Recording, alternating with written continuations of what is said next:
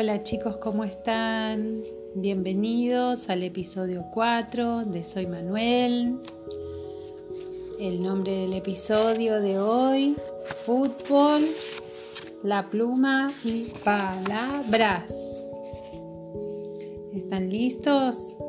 Bueno, les doy un ratito para que se acomoden en su lugar preferido para escuchar. Si quieren traer los lápices para dibujar o para escribir algunas palabras que les llamen la atención o algunas ideas. Muy bien.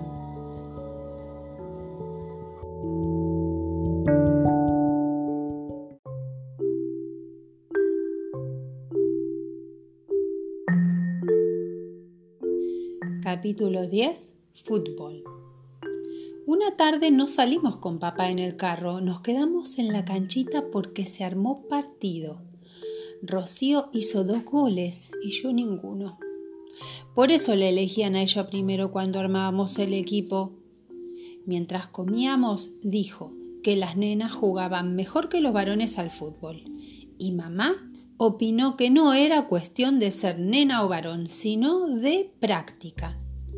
Yo me preguntaba, si solo por ser un año mayor a ella le salía todo mejor que a mí. Ya en la cama no quise hojear la revista, me tapé la cara con un almohadón, porque no me gusta que nadie me mire cuando estoy enojado. Manu, me dijo Rocío arrepentida de haberme peleado, ¿te enseño las letras? Las letras las sé, pero con eso no alcanza para leer. Entonces ella se pasó a mi cama y en un cuadernito que papá había encontrado en los cajones negros me puso la M y me enseñó cómo sonaba con cada vocal. Estuvimos un rato largo con cada letra. Ahí descubrí que si alguien escribía por mí, yo lo entendía mejor. Mi problema era copiar, eso sí que no me salía.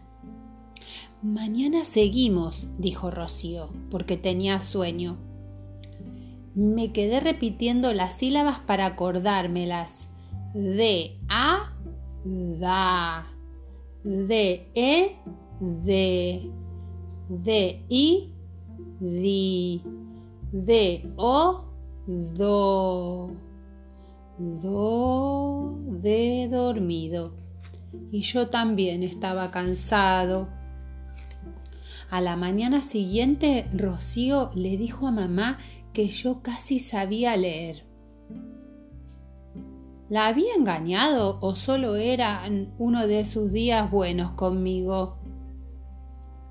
Fin del capítulo 10.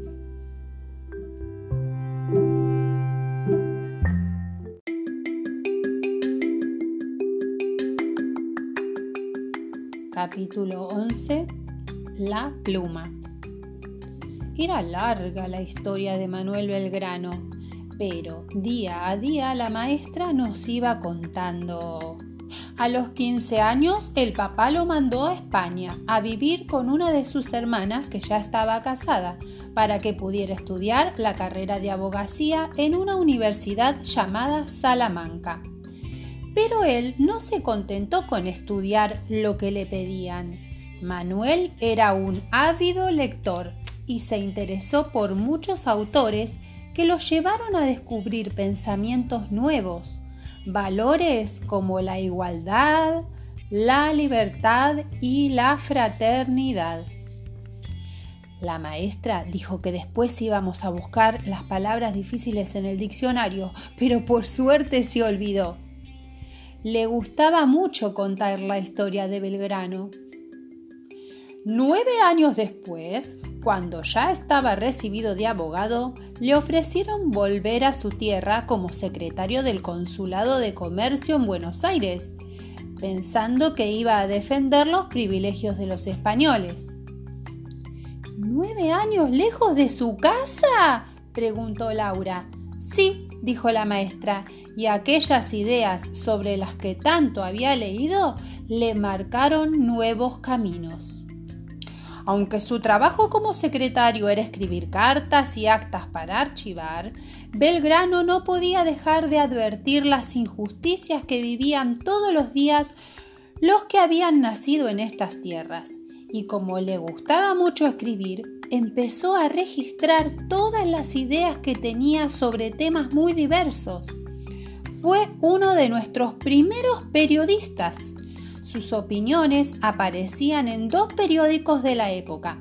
Escribía con pluma y tintero, porque en esos tiempos no había lapiceras ni viromes. La maestra mostró una hoja con un escrito de Manuel. Era increíble. ¡Qué prolijo! Este Belgrano no deja de sorprenderme ¿Cómo que le gustaba escribir? Con lo que costaba dibujar la letra cursiva. Y después la maestra también nos sorprendió. Nos dio plumas y tintas y tuvimos que escribir nuestro nombre como se hacía en esos tiempos. Fue difícil, pero yo lo intenté un montón de veces y al final me quedó bastante bien. Manuel Sánchez.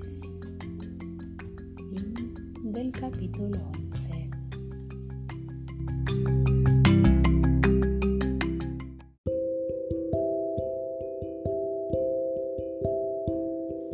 Capítulo 12. Palabras. ¡Qué bien te salió la cursiva! me dijo Rocío, porque creo que era la primera vez que se podía leer algo en mi cuaderno. Manuel está mejorando mucho en la escuela, le dijo mamá a la vecina y me dio un poco de orgullo y otro de vergüenza. Después salimos con papá, pero paramos en una plaza sin escaleras ni torre que estaba detrás de la estación. ¿Por qué no paramos en la torre? le preguntamos desilusionados.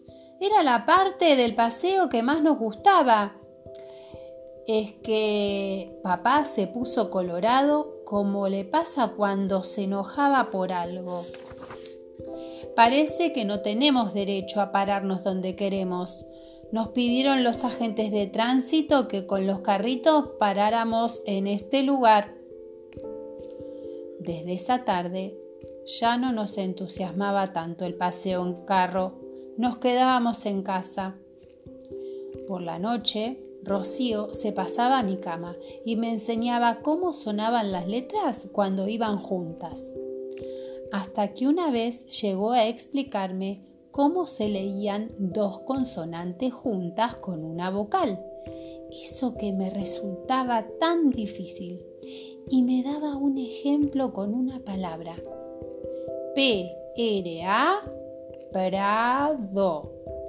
P-R-E, premio.